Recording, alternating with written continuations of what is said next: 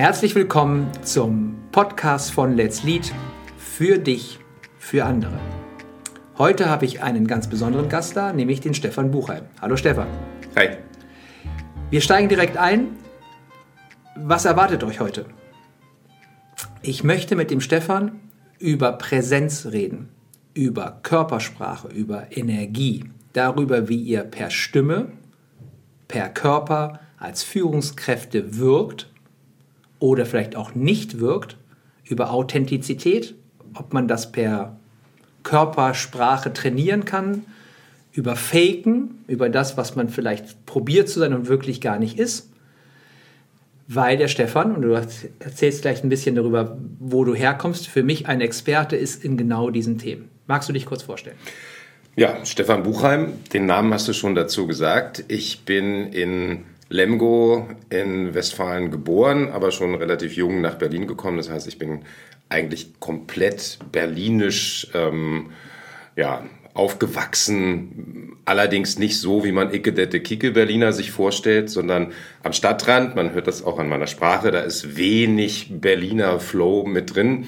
Kommt immer mal wenn ich engagiert und aufgeregt äh, über Dinge rede, dann kommt auch mal ein Icke oder irgendwie sowas. Aber normalerweise nicht. Ich bin 20 Jahre lang Radiomoderator gewesen und habe in dieser Zeit schon festgestellt, dass was man jungen Kollegen so an die Hand gibt, an Präsenztipps, an Stimmklang und, und, und Sprechweisen, dass das komplett in die falsche Richtung führt. Dass die immer komplett weggeführt werden von dem, was sie eigentlich tun können, was sie eigentlich tun müssten und da tauchte auch das erste Mal dieses Thema Authentizität auf. Dass ähm, die Tipps, die man gegeben hat, hatten immer was mit Betonung zu tun und mit einer bestimmten Vorstellung von, wie haben wir das immer gemacht. Und mir kam das komplett schräg vor, weil eigentlich haben immer alle gesagt, nee, nee, nee, wir brauchen deine Personality. Wir brauchen, also wir müssen schon starke Typen haben. Ähm, die Regeln, die sie aufgestellt haben, waren aber irgendwie komplett so Strukturregeln. Nee, das musst du mehr betonen, das musst du weniger betonen. Und ich dachte irgendwann, lass die doch einfach mal in Ruhe. Wenn die normal reden, ist doch alles fein. Dann kann man mit denen sprechen und es klingt gut und so. Damals, das ist wirklich schon viele Jahre her, habe ich angefangen, mir darüber Gedanken zu machen, woran liegt das? Was könnten die eigentlich gebrauchen, um ihre Präsenz stimmig zu machen? Und da ich in jungen Jahren schon eine Gesangsausbildung gemacht habe, war das Thema Stimme natürlich sofort mein Top-Thema. Und ich habe angefangen, mich mit Büchern, mit Trainern ähm, zu beschäftigen, um rauszufinden, was tut man denn tatsächlich vernünftigerweise, was machen professionelle Sprecher, Sänger, hm, und habe dann angefangen, eigene Elemente und eigene Ideen damit reinzunehmen, damit Menschen erstmal nur von der Stimme her stimmig werden. Ich erkläre nachher nochmal, was ich genau damit meine, mhm. aber das ist so der Werdegang vom Sprecher, was ich auch heute noch bin, zum Trainer. Einfach nur das Hören, da stimmt was nicht. Ja. Ihr hört es ja gerade, dass er bestimmt, dass er Sprecher ist, ne? hinter meiner Stimme, ne? das ist diese Präsenz, die du da mitbringst. Jetzt haben wir viel mit Führung zu tun. Und wir sagen ja auch, werde von der Führungskraft zur Führungspersönlichkeit und triff informierte und bewusste Entscheidungen. Also wir sind genau wie du, dieses Problem haben wir auch auf der Führungs- und Strukturebene. Keine Rollenmodelle, keine so muss man sein, wende diesen Trick an. Wir beschäftigen uns eben recht ganzheitlich damit und die Frage ist, was macht denn Sprache und Präsenz. Ne? Du hast mal diese 3%-Zahlen mir aber auch gesagt, ne? Mhm. wenn ich irgendwo reinkomme und spreche. Inhalt 7, Stimme 38, Haltung ist der ganze Rest. Also Unfassbar, ne? aber du hast auch gestern was Spannendes gesagt, nämlich, dass diese 7%, obwohl die Zahl klein ist, sie unfassbar wichtig ist. Unfassbar relevant. Alle Menschen lesen diese Statistik, viele kennen die, ähm, die ist von einem... Ähm, ja, ich habe den Namen gerade vergessen, ähm, von, einem, von einem Sozialwissenschaftler, der sich eben genau mit solchen Sachen beschäftigt. Und alle sagen immer, ah, naja, gut, guck mal, der Inhalt ist ja nur sieben Prozent. Wir müssen ganz, ganz viel daran arbeiten, dass unsere Haltung stimmt oder dass wir irgendwie ne, über die Körpersprache ganz viele Botschaften senden. Wir, wir kennen das alle. Alle sagen, wenn du mit verschränkten Armen stehst, dann ist das ablehnend. Man, man hat irgendwie die Abwehrhaltung und so, so ein Schutzschild und so. Ja. Das ist natürlich so ein eindeutig kompletter Blödsinn. Man kann komplett entspannt mit verschränkten Armen stehen und jeder sieht, ah, okay, ist alles gut, keine Gefahr, alles ist fein. Mhm. Diese sieben Prozent sind natürlich unheimlich wichtig, weil nur dieser kleine Teil inhaltlich, wenn man einfach mal von einem Vortrag, Bühne ausgeht, dann sind das, okay, gemessen ist alles klar, sieben Prozent Inhalt. Mhm. Aber wie viel mehr muss ich mir denn Gedanken darüber machen, was ich zu sagen habe, wie sehr ähm, komprimiert muss ich meine Botschaften rüberbringen können, wenn ich weiß, fucking hell, dann kommen halt einfach nur sieben Prozent wirklich bei an. Also, also für mich ist die Aufgabe, macht euch viel Gedanken über eure Inhalte, seid Experten in dem, was ihr zu sagen habt. Selbst wenn ihr nur eurem Team sagen wollt, Leute, wir haben uns zusammengesetzt, wir haben überlegt, ähm, für das nächste Quartal haben wir bestimmte Ziele. Ähm, nur das, was, was jeder jeden Tag macht. Mhm. Jetzt gibt es ja die Überlegung, ich habe ein Ziel, ich will mein Team XYZ, ich will pitchen, ich will beim Chef was präsentieren, ich will das Budget durchkriegen, ich will, dass mein Vorstand, mein Investor sagt, ah, geile Idee. Kann ich Körpersprache strategisch einsetzen für ein Wertschöpfungsziel? Ich will verkaufen und begeistern und sagen, da kann ich mir ein paar Dinge, gibt es sowas dann doch wie Heuristiken oder einfache Grundprinzipien, wo du sagst, wenn du begeistern willst und was pitcht, denk an A, B, C. Gibt es wirklich, obwohl wir alle individuell sind, Heuristiken, einfache Prinzipien, wo du sagst, das hilft grundsätzlich Menschen in Verbindung zu kommen? Also meine Herangehensweise, das ist jetzt tatsächlich ähm, entstanden aus dem, was ich viele Jahre mache, mhm. ist, also zwei Elemente. Erstens mal, wir haben nicht die eine Rolle und wir haben auch nicht die eine ähm, immer wirkende Authentizität, sondern wir agieren in unterschiedlichen Arbeitsfeldern, Aufträgen, unterschiedlichen Gruppenzusammensetzungen mit uns, aber mit den jeweiligen Rollenzuschreibungen. Wenn ich was verkaufen möchte oder wenn ich ähm, den Eindruck habe, ich muss jetzt meine, mein, mein, mein Team oder meine Chefs ähm, davon überzeugen, dass, dass, dass da was wirklich was Tolles entstehen kann, dann kann ich eigentlich kaum was dagegen tun, dass meine Leidenschaft und meine Begeisterung auch Raum einnimmt. Meine These beziehungsweise auch meine Erfahrung sagt, es ist eine Frage der Stimmigkeit. Wenn du dir vorstellst, wie in einem amerikanischen Spielfilm ein Autoverkäufer auf Leute zuschaut und yeah, und das ist das geil und bah, wow, guck dir das an, das ist das Top-Ding. Schalte nachts den Fernseher ein und du siehst, was für ein Grauen da auf dich einstürmt, wenn die diese gestellten Shows haben. Das ist geilste Comedy. Das ist unfassbar lustig und ganz, ganz toll. Mhm. Und es überzeichnet das, was Leute sich vorstellen. Ja, du musst dann irgendwie große Gesten und du, äh, ja, wenn du das bist, dann musst du das tun, weil es von alleine passiert. Mein Weg ist tatsächlich, den Menschen ähm, die Möglichkeit zu geben, eigene Stimmigkeit. Und das geht wirklich über Stimme, weil das einer der besten Indikatoren ist. Ja. Bist du wirklich komplett mit und bei dir? Weißt du, was du zu sagen hast? Und dann gibt es natürlich auch ganz normale Trainings- und Übungsfelder. Eins ist zum Beispiel, Menschen, alle Menschen sind komplett auf Gesichter trainiert. Unser Hirn kann nur aus Gesichtern wirkliche Botschaften mhm. holen. Wenn Menschen aus welchen Gründen auch immer sich abgewöhnt oder nie angewöhnt haben, in Gesichter zu sprechen, dann ähm, haben sie eine ganz wichtige Leitung nicht genutzt. Okay mache ich eine Riesenshow und gucke die Leute nicht einmal an, weil ich befürchte, ich kriege ein ablehnendes Signal oder irgendjemand zieht die Stirn zusammen oder irgendwie so, dann, dann bringt mich das aus der Bahn oder ich power noch mehr rein oder so. Ähm, die, die Sorge davor, in Gesichter zu schauen, ist unfassbar weit verbreitet. Jetzt hast du mich ja auch mal gespiegelt ne, bei einem Vortrag, den ich gemacht habe und äh, ich habe da was Spannendes mitgenommen, nämlich bei mir ist das ja so, dass ich, wenn ich präsentiere, oft ernst gucke. Und da hast du mir gesagt, das ist toll, vielleicht, dass du konzentriert bist und dass du fokussiert bist oder das erzählen willst, aber Lächeln erzeugt Lächeln. Mhm. Und dann gibt es diesen Effekt, wenn ich lächle, müssen die anderen auch lächeln, das ist quasi ansteckend.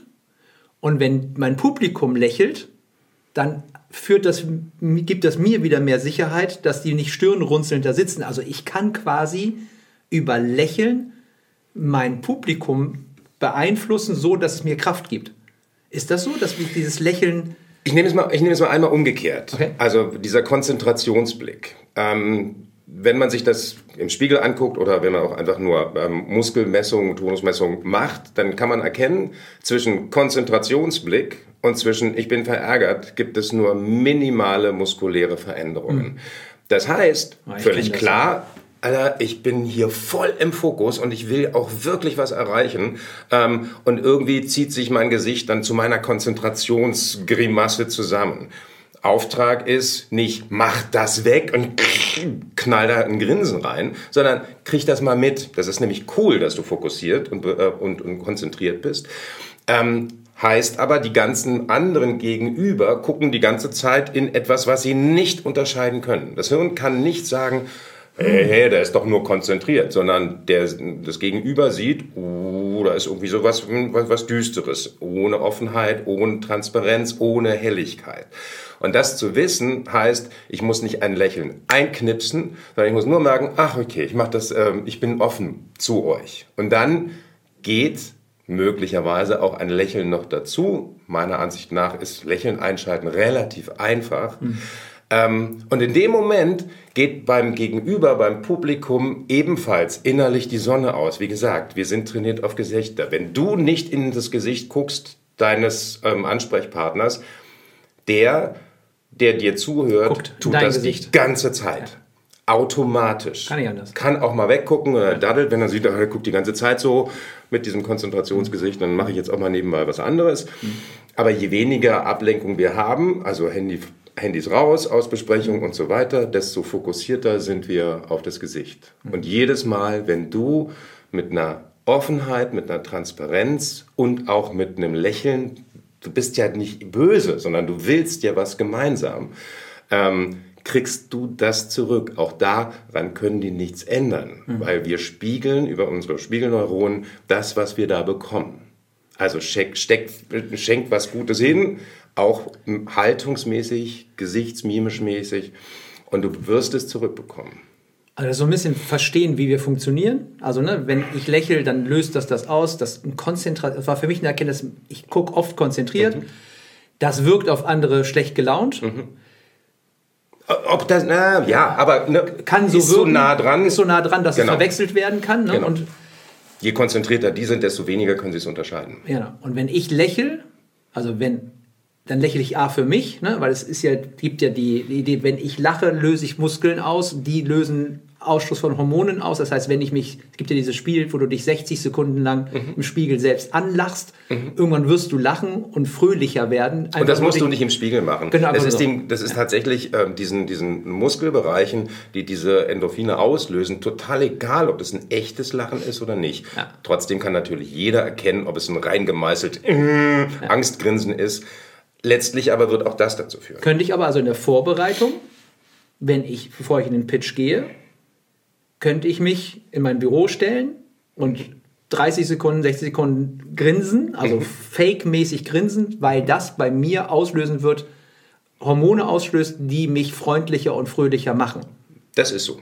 Das ist definitiv so. Das kann ich steuern. Das kannst du einsetzen, einfach ähm, um genau das auszulösen, das Signal von mir selber, es ist gut. Mhm. Ich bin nicht in Gefahr. Mhm. Ich äh, habe mich darauf vorbereitet, dass ich mit meiner Offenheit in meiner Rolle auf mein Gegenüber zugehe. Ja. Lass uns noch einen Punkt besprechen, den ich vermute, den vielen von euch vielleicht sogar ein Widerspruch ist. Wir hören immer, Führungskräfte sollen authentisch sein, authentisch sein, authentisch sein, sie selbst sein. Du sagst ja auch, es muss stimmig sein mit mir. Und gleichzeitig hast du was von Rollen gesagt. Also wir glauben sehr stark an Rollen. Wir glauben, dass Rollen uns prägen. Ja, und dass jetzt zwanghafte Authentizität, ich bin immer 100%, der ich privat auch bin, zum Beispiel in der Rolle und trage meine private Rolle in, in Firmenkontext, nicht immer förderlich ist. Das sind meiner Ansicht nach zwei völlig unterschiedliche Angelegenheiten. Authentizität, Authentizität äh, oder Stimmigkeit, die habe ich immer als Kern meines Ichs. Und trotzdem agiere ich mit meinen Kindern völlig anders, ja. als wenn ich auf dich treffe oder wenn ich in den Seminaren auf Führungskräfte treffe oder keine Ahnung, selbst wenn ich nur mit einer Kita-Gruppe arbeite, was ich oft gemacht habe, ist das eine andere At Attitüde, wenn das mal so, also wenn man es jetzt einfach nur übersetzt in wie, wie rede ich da. Mhm. Trotzdem bleibe ich im Kern ich soweit so klar. Mhm. Aber nicht jeder muss meine Rolle, mein Verhalten mhm. als Vater erleben. Ich mhm. muss nicht jedem erzählen, wie ich das mache, was ich da mhm. mache. Ich muss auch mit kleinen Kindern nicht, okay, guck mal, jetzt kommt ja mal alle zusammen und dann Stimme so machen, wie man denkt, wie man, das ist völlig, also das ist komplett an der Authentizität vorbei, ist an meiner Stimmigkeit vorbei. Das würde ich so nicht tun. Ähm, ich glaube, dass tatsächlich ein Schlüssel für immer stimmig zu sein, tatsächlich die Stimme ist. Mhm. Also bin ich in der Lage herauszufinden, wo stimme ich?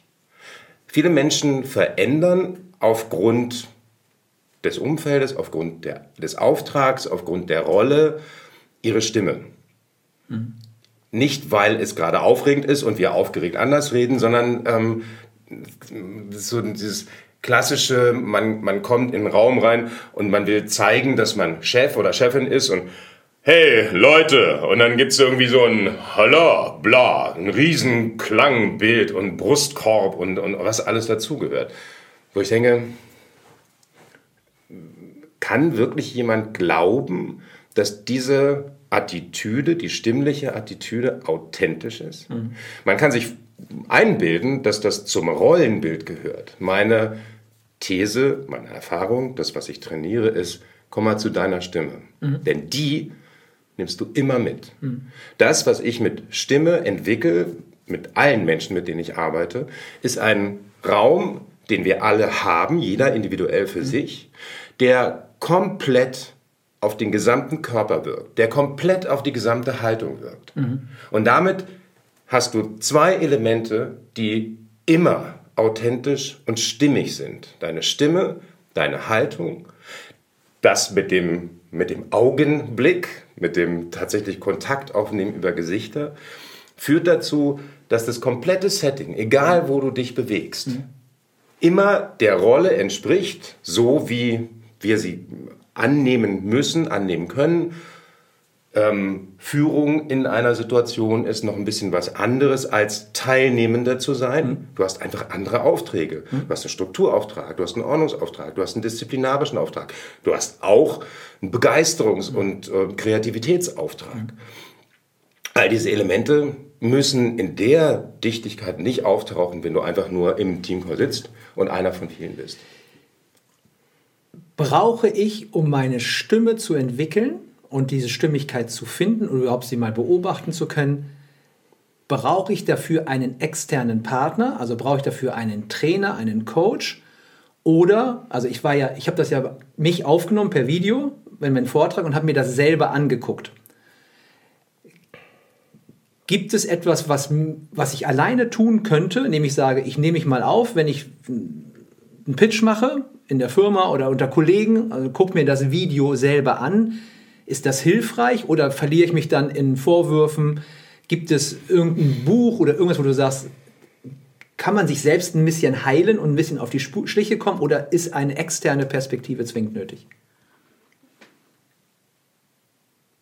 Jede externe ähm, Perspektive, Expertise muss es noch nicht mal sein, bei der ich weiß, dass die ehrlich zu mir ist, ist hilfreich.